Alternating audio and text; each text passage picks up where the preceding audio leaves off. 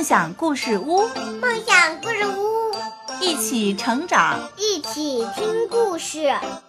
梦想故事屋，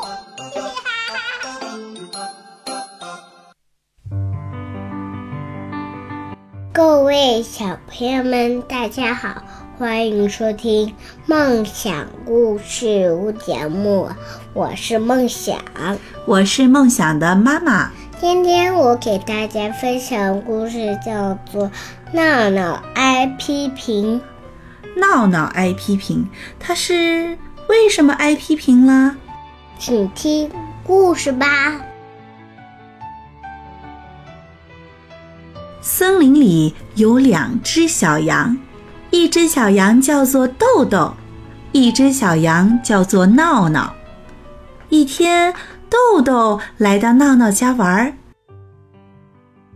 到了闹闹家。豆豆礼貌地向闹闹妈妈问好：“阿姨好。”羊妈妈热情地说：“你好，豆豆，并且热情地请豆豆进门。”羊妈妈对闹闹说：“闹闹，你快出来，你的朋友豆豆来啦！”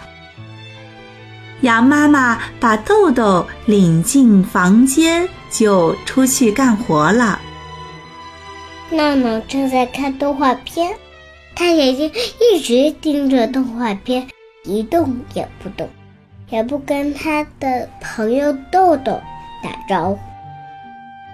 羊妈妈端着水果进来了，豆豆连忙说：“谢谢阿姨。”闹闹却拿起来就吃了，还说。这是我的。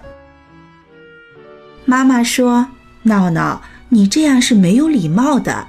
你的朋友来做客了，你应该让客人先吃水果。客人来了，你要和客人一起分享。”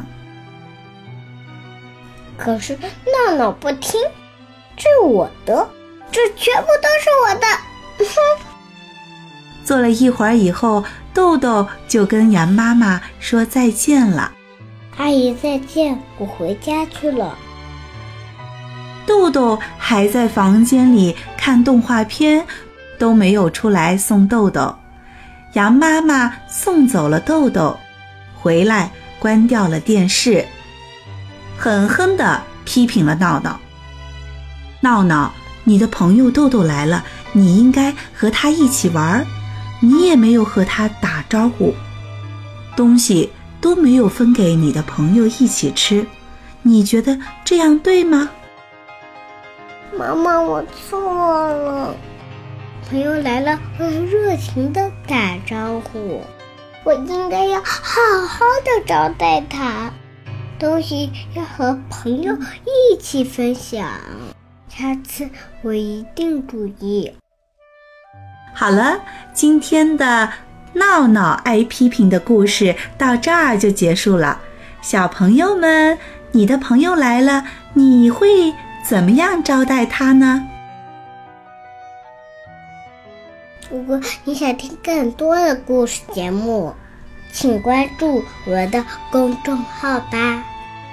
小朋友们，我们下期节目再见吧！再见，再见。